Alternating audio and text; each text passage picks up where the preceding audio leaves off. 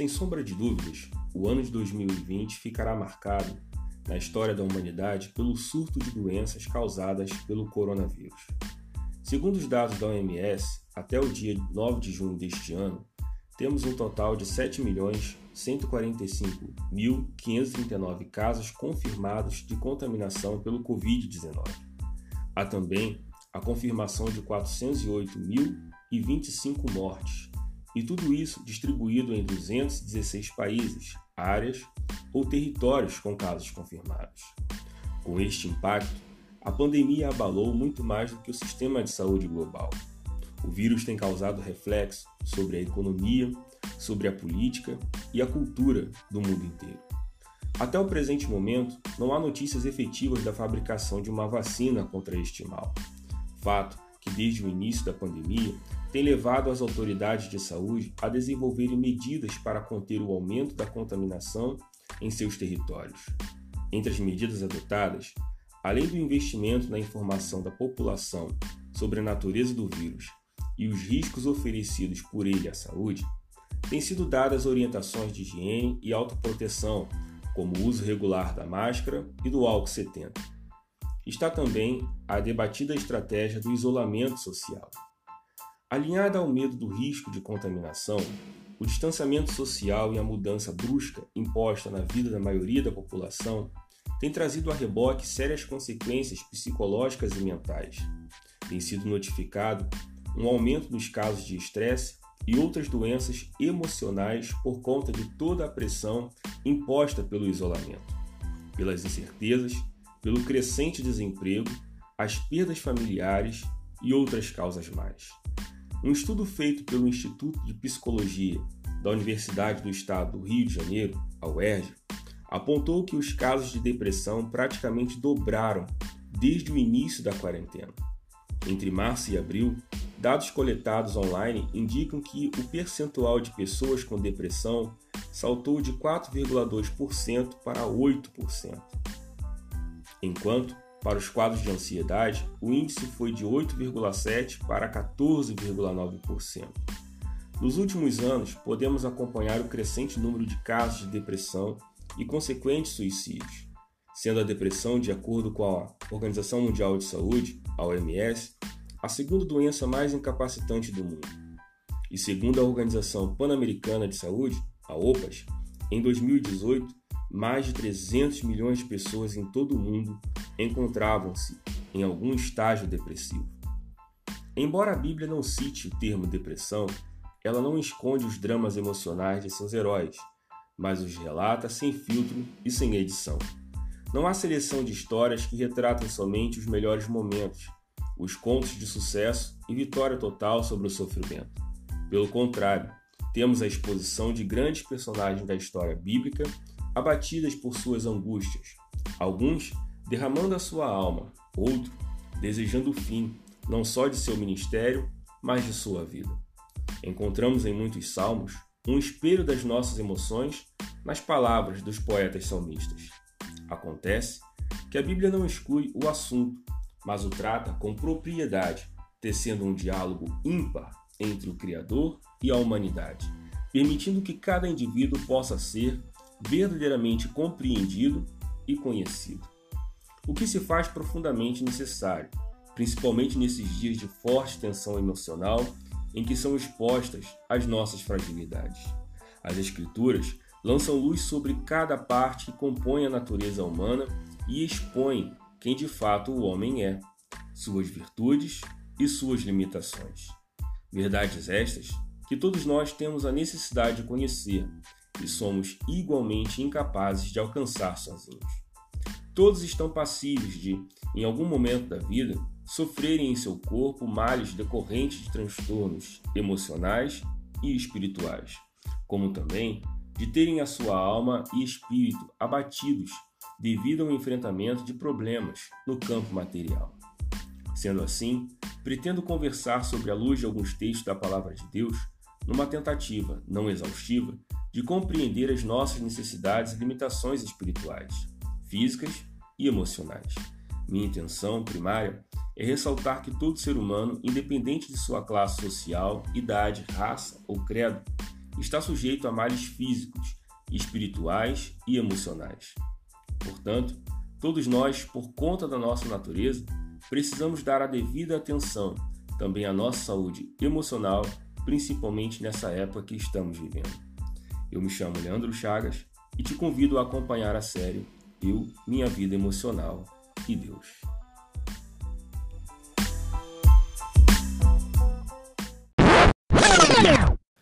Vamos lá. Para iniciar nossa conversa de hoje, eu quero fazer a leitura do Salmo de número 42, na nova tradução da linguagem de hoje, que nos diz assim: Assim como o corso deseja as águas do ribeirão, assim também eu quero estar na tua presença, ó Deus. Eu tenho sede de ti, o Deus vivo. Quando poderei ir adorar na tua presença? Choro dia e noite, e as lágrimas são o meu alimento. Os meus inimigos estão sempre me perguntando: onde está o seu Deus? Quando penso no passado, sinto dor no coração. Eu lembro quando ia com a multidão à casa de Deus. Eu guiava o povo, e todos íamos caminhando juntos, felizes, cantando e louvando a Deus. Por que estou tão triste? Por que estou tão aflito? Eu porei a minha esperança em Deus, e ainda o louvarei. Ele é o meu Salvador e o meu Deus. O meu coração está profundamente abatido, e por isso eu penso em Deus. Assim como o mar agitado ruge, e assim como as águas das cachoeiras descem dos montes Hermon e Mizar e correm com violência até o rio Jordão, assim são as ondas de tristeza que o Senhor Deus mandou sobre mim que ele me mostre durante o dia o seu amor, e assim de noite eu cantarei uma canção, uma oração ao Deus que me dá a vida. Pergunto a Deus, a minha rocha, por que te esqueceste de mim? Por que tenho de viver sofrendo por causa da maldade dos meus inimigos? Até os meus ossos doem, quando os meus inimigos me ofendem, perguntando todos os dias: Onde está o seu Deus? Por que estou tão triste? Por que estou tão aflito?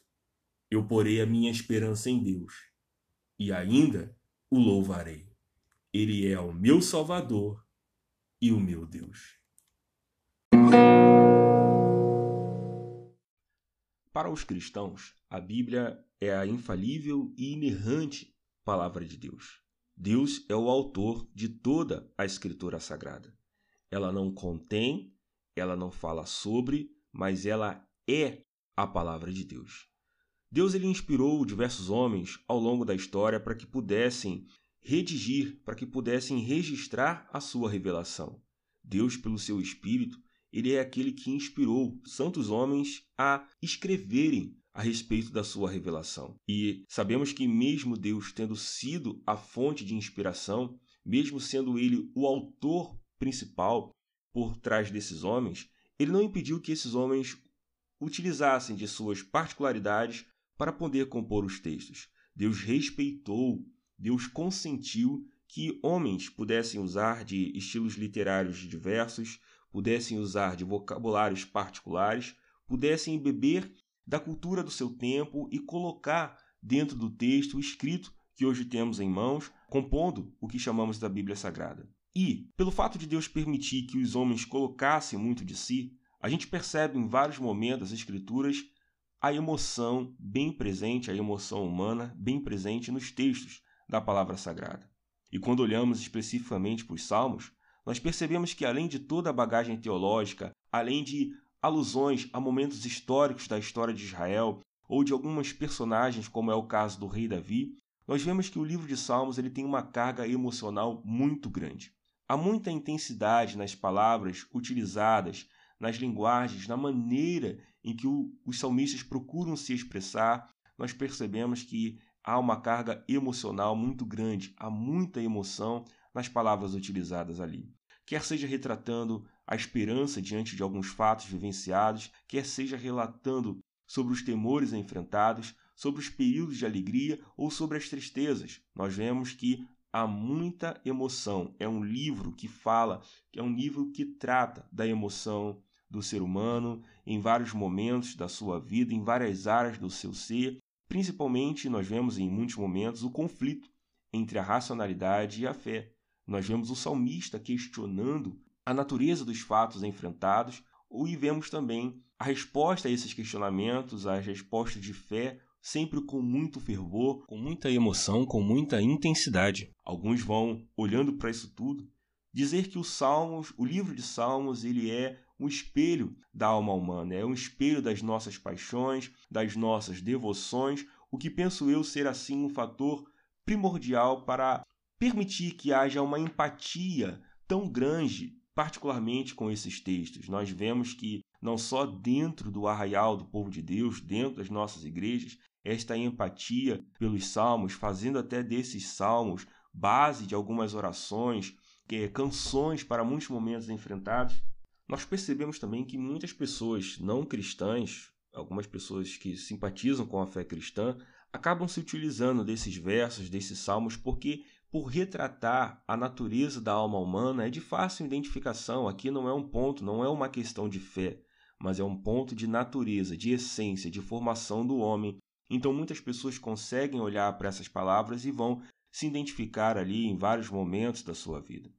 E quando olhamos especificamente para o Salmo de número 42, ele traz de uma certa forma para nós o perfil de quem sofre. O Salmo 42, que é o chamado Cântico de Exílio ou Cântico do Exilado, ele nos retrata o autor vivendo entre pessoas as quais ele vai classificar como sendo seus inimigos, porque é uma vizinhança que não tem empatia alguma com a fé do salmista, em alguns momentos são, são agressivas, são ofensivas à fé do salmista.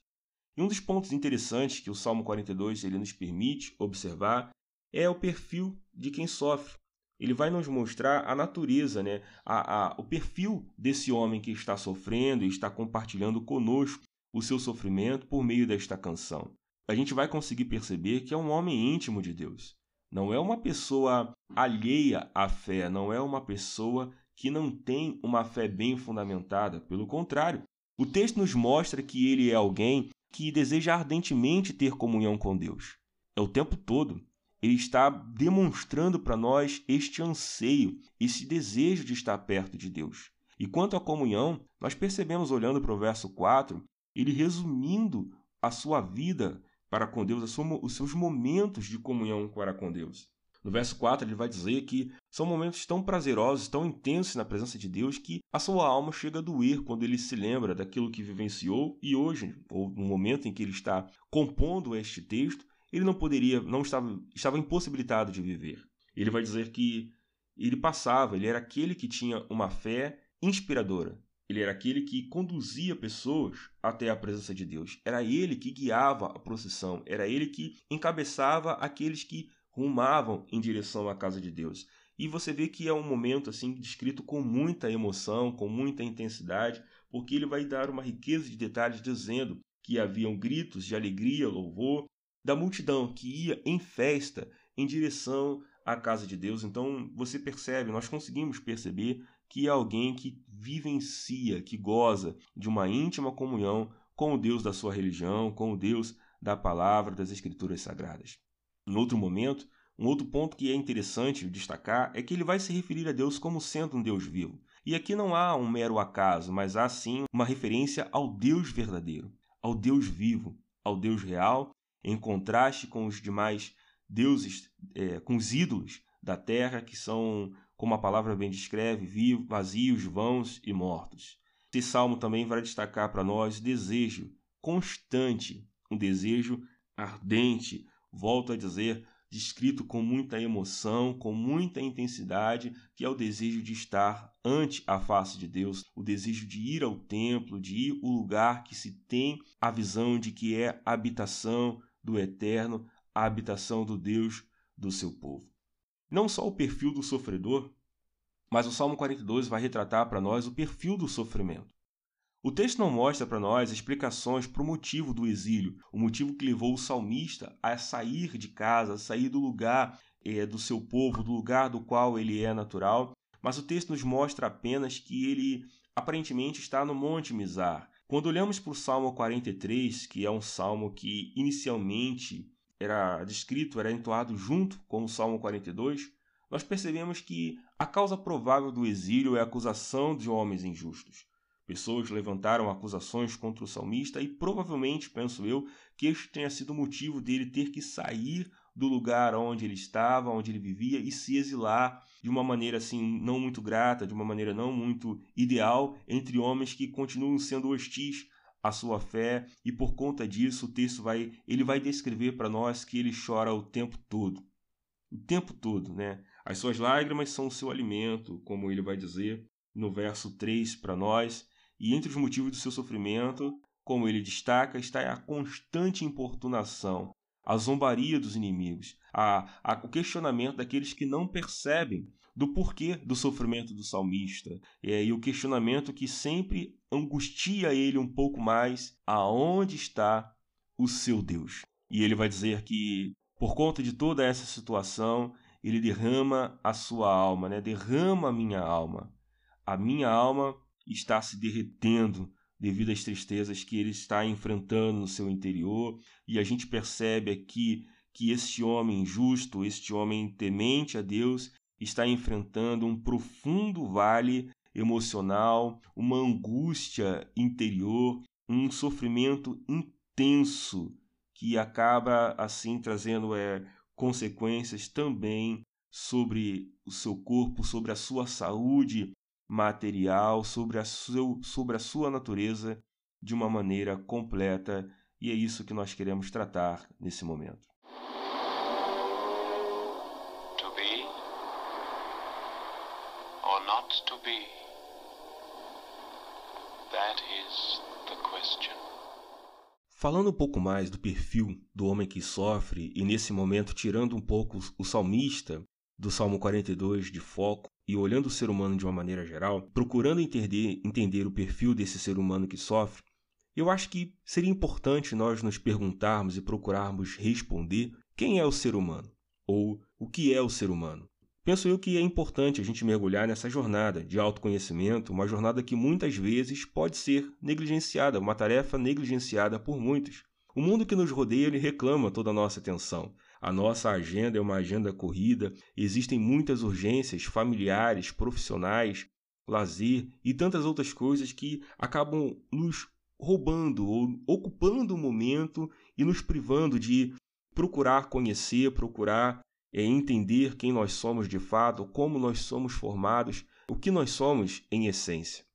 Alguns procurando entender isso, procuram prever o futuro, o desejo de prever o futuro ou compreender o passado acaba substituindo essa tarefa de autoconhecimento. Né? Nós somos um tanto pragmáticos, a gente quer ver de uma maneira já muito exata o que, que vai dar certo e não quer perder um tanto tempo nessa tarefa que, de certa forma, é um tanto trabalhosa. Alguns vão procurar se autoconhecer somente ante ameaças extremas, quando costuma-se dizer o caldo já entornou, quando o problema está instalado, aí vai se procurar descobrir a origem do problema interior, do problema emocional que se está enfrentando.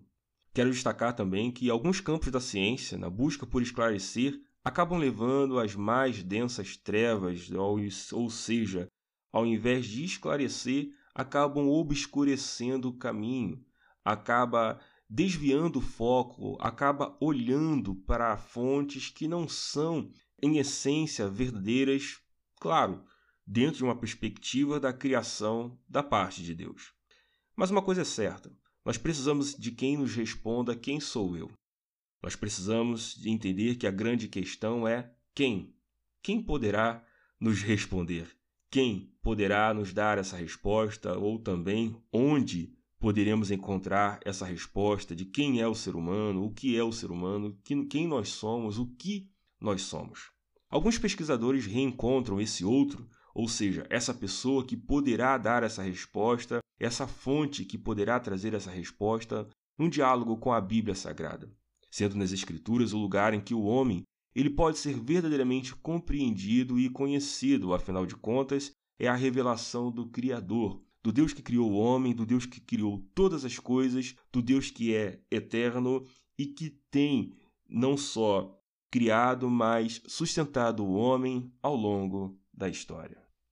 Quando olhamos para a Bíblia Sagrada, nós vemos que Deus nos faz esse questionamento ao longo da história.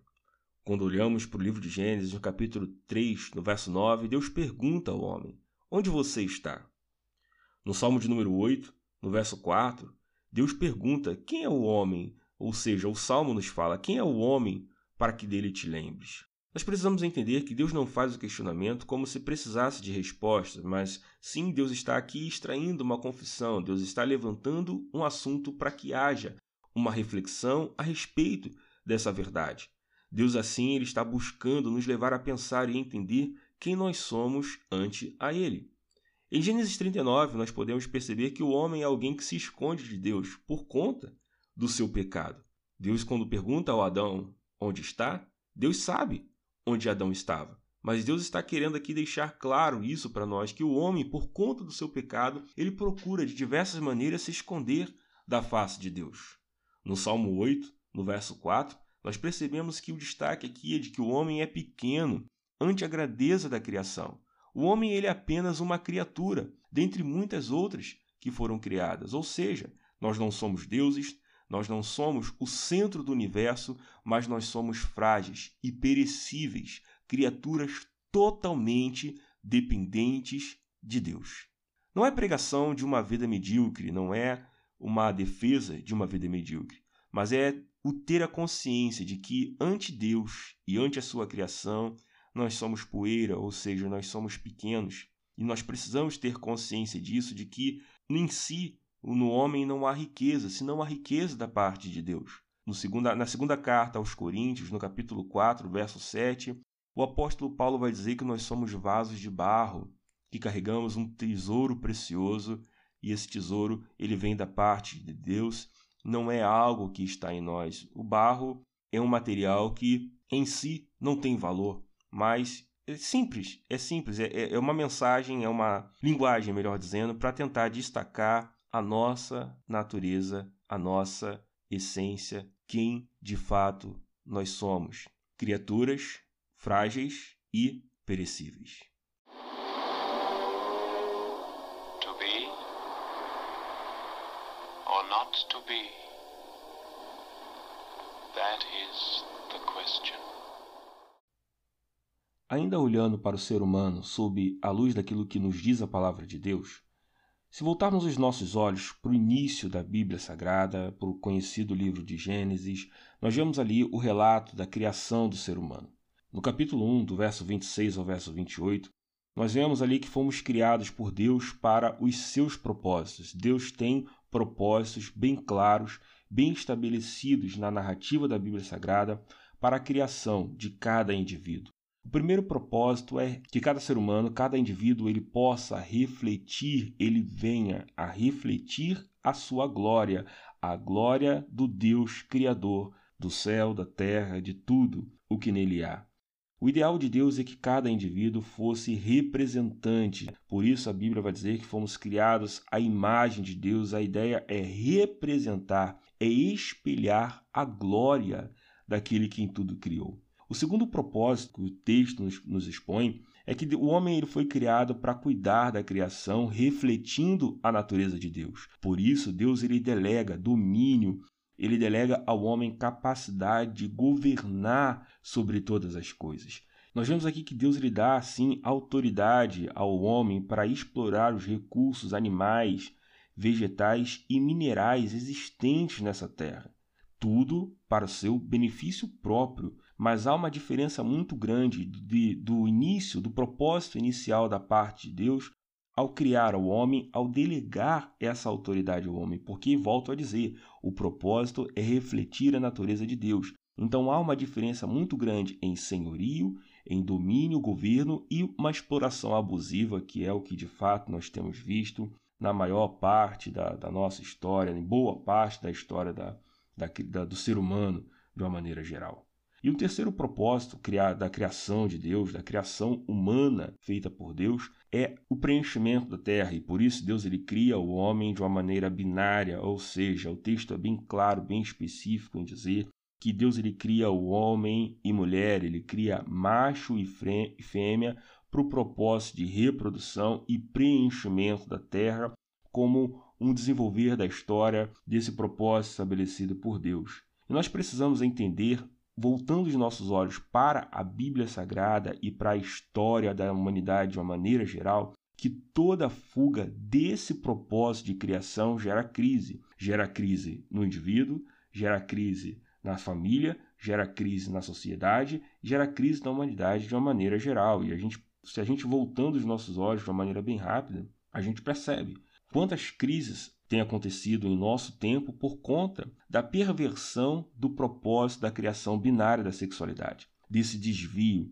desse desvio de propósito criado por Deus. E a gente precisa deixar bem claro que não é só a questão da homossexualidade que penso eu ser o ponto primário que vem à nossa memória quando viemos a falar disso. Mas vem, nós temos outros absurdos, como a zoofilia, a necrofilia, pedofilia e outras é, aberrações mais que mancham a, a, história da humanidade, a, a, criação feita por Deus, do qual nós vemos na narrativa que de início, é, antes do pecado, Deus viu que tudo aquilo que ele havia criado era bom, era muito bom. Tudo isso tem sido pervertido nós vemos que a fuga do propósito do homem em, em, explorar, em cuidar da criação, refletindo a natureza de Deus, tem trazido ao nosso tempo as tragédias. Aqui no Brasil, como nós presenciamos há pouco tempo, a, a tragédia de Mariana e outras represas que se romperam e outras situações de desmatamento e outros problemas mais que têm acontecido no nosso tempo.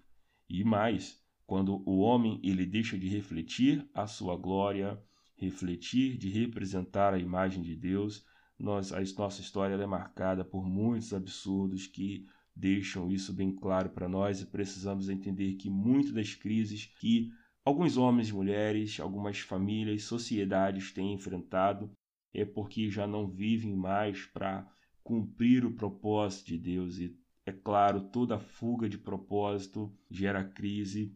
E eu preciso ser bem franco aqui, é, talvez até uma defesa, de deixar bem claro que não é uma conversa religiosa, trata-se de olhar para a essência do homem e de um propósito divino estabelecido por Deus.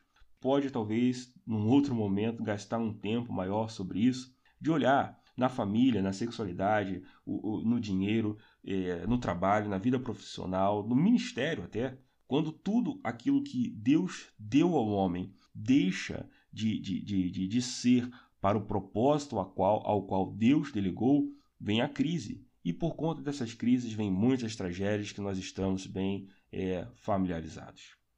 Mas falando diretamente sobre a criação, o momento da criação, a Bíblia mostra para nós que o eterno Deus ele formou o homem a partir do pó da terra.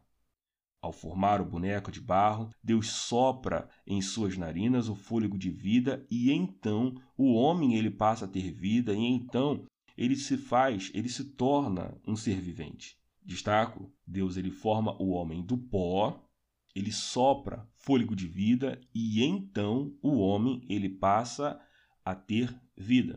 E destaco isso de uma maneira até é, redundante, repetindo algumas vezes, para destacar para nós que todo ser humano em sua composição ele possui uma dupla natureza, que dependendo da visão teológica que você possua, que você defenda, que você professe por conta da sua igreja, fé, ela poderá ser definida como tricotômica, que é quando o, a divisão do homem ela se dá em corpo, alma e espírito, ou então ela poderá ser dicotômica, apenas a divisão sendo apontada como em corpo e alma. Mas, independente do ponto de vista teológico, o que precisa ficar claro para nós nesse momento, nesse episódio, é que todo homem ele é o produto da unidade entre o material, o corpo, que inicialmente, como diz a narrativa do texto, é formado do pó da terra, daquela matéria já existente, e o imaterial, a alma e o espírito, e essa unidade ela é indivisível, e ela só vai se dividir, só vai se dissolver somente após a morte.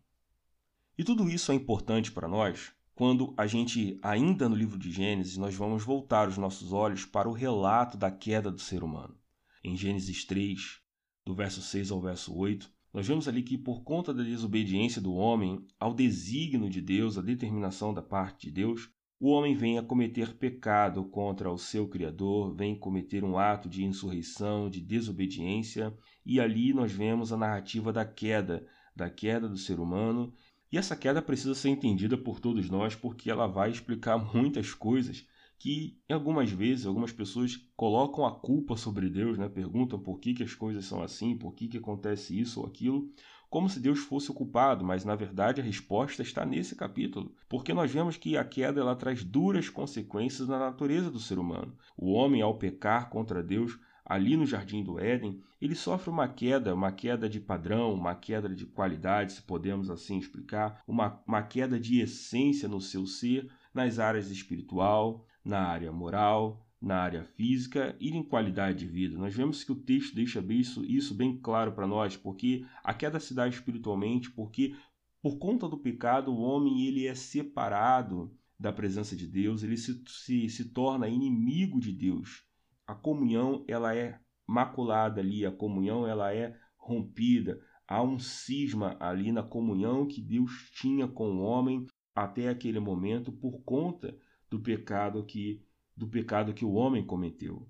Nós vemos ali também uma queda no senso moral. O homem, pelo que nós vemos desde a história ali do relato da criação, da sequência da história do livro de Gênesis, há uma perversão moral daquilo que é certo, daquilo que é errado, dos padrões, dos valores, há uma queda por conta do pecado. Há uma queda do padrão físico do homem, ou seja, o corpo ele foi criado como o texto vai dizer, tudo era muito bom. Deus cria o homem, o corpo do homem, essa máquina estudada até hoje com afinco por muitos por muitos pesquisadores, uma máquina perfeita, se podemos assim, é, na sua adaptação, podemos, creio eu, dizer, forma como o corpo se comporta, como o corpo se adapta, é uma coisa sensacional que reflete a glória de Deus, mas nós vemos que por conta do pecado há uma queda do padrão físico. O corpo ele passa a adquirir doenças, o corpo ele passa a sofrer a dor no momento do parto. Como o texto vai dizer, nós, não, nós passamos ali a herdar a morte, né? o homem já não viveria mais para sempre, a gente perde esse senso, é, essa, essa percepção, essa capacidade da longevidade da vida e Há também no relato do texto a queda da qualidade de vida, a questão do ter que trabalhar duro para conseguir o pão de cada dia, do dar o suor, essa questão desse sofrimento todo por conta do trabalho, a questão da, da, da conseguir a sobrevivência, tudo isso é consequência do pecado. Então a gente vê que tanto o corpo quanto a alma e o espírito do homem trazem em si sequelas da queda do jardim. Então fica claro para nós que essa queda da qualidade, essa sofrência, ela é culpa do pecado, ela é culpa do erro cometido lá no Jardim do Éden. Falamos isso para deixar claro que o que acontece no material pode trazer reflexos no imaterial, sendo a recíproca verdadeira em muitos momentos. Sendo esta uma máxima absoluta a todos os homens debaixo do sol, todos estão passíveis em algum momento da vida de sofrerem em seu corpo males decorrentes de transtornos emocionais e espirituais, como também de terem a sua alma e espírito abatidos devido ao enfrentamento de problemas do campo material. Todo ser humano, todo indivíduo, independente da idade, do credo, da raça, da nacionalidade, do, do status social, todo cidadão, independente se é um homem fiel a Deus, como o salmista do Salmo de número 42, ou se é alguém que não está nem aí para o que diz a palavra de Deus, todo ser humano ele pode sofrer no seu corpo males decorrentes de enfermidades eh, emocionais, a enfermidade espiritual que é o pecado. Tudo isso reflete, acaba repercutindo na vida do indivíduo.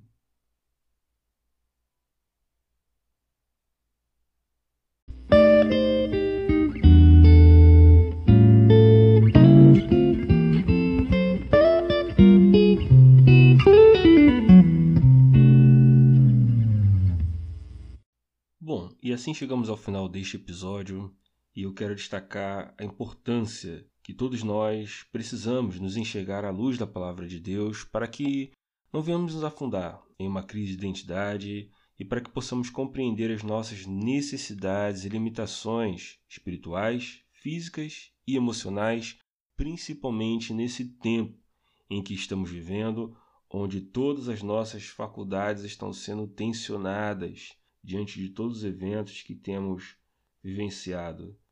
Há uma frase que diz assim: Eu sou o que a Bíblia diz que eu sou. E eu completo dizendo: mesmo que o mundo esbraveje o contrário, nós precisamos olhar, voltar os nossos olhos para a palavra de Deus e procurar nos conhecer à luz da palavra de Deus. Dentro de tudo que falamos, eu quero destacar também que todo ser humano, independente da sua classe social, idade, raça ou credo, ele está sujeito a males físicos, espirituais e emocionais. E o propósito de lançarmos essa série é que precisamos valorizar mais a nossa, o nosso lado emocional. Precisamos dar a devida atenção à nossa saúde emocional, da mesma maneira que nos preocupamos com, com outras dores, com outros males, com outros problemas. A saúde emocional é tão importante e tão incapacitante quanto muitas outras, outras doenças. Espero que você tenha gostado de tudo aquilo que falamos, da maneira como abordamos. Eu quero chamar você para comentar, me dar o seu feedback pelo quem tem meu WhatsApp, que fale direto comigo no WhatsApp ou pelo Instagram, Leandro 1 Chagas, você me acha lá. E também pedir que você possa compartilhar o podcast, esse episódio, para que outras pessoas também sejam alcançadas pelo assunto que temos abordado. E se tudo der certo, semana que vem lançamos o próximo. Hoje falamos um pouco sobre o eu, sobre características do ser humano, e na próxima semana, no próximo episódio, pretendemos falar sobre a vida emocional. Que Deus te abençoe. Oh, thank you.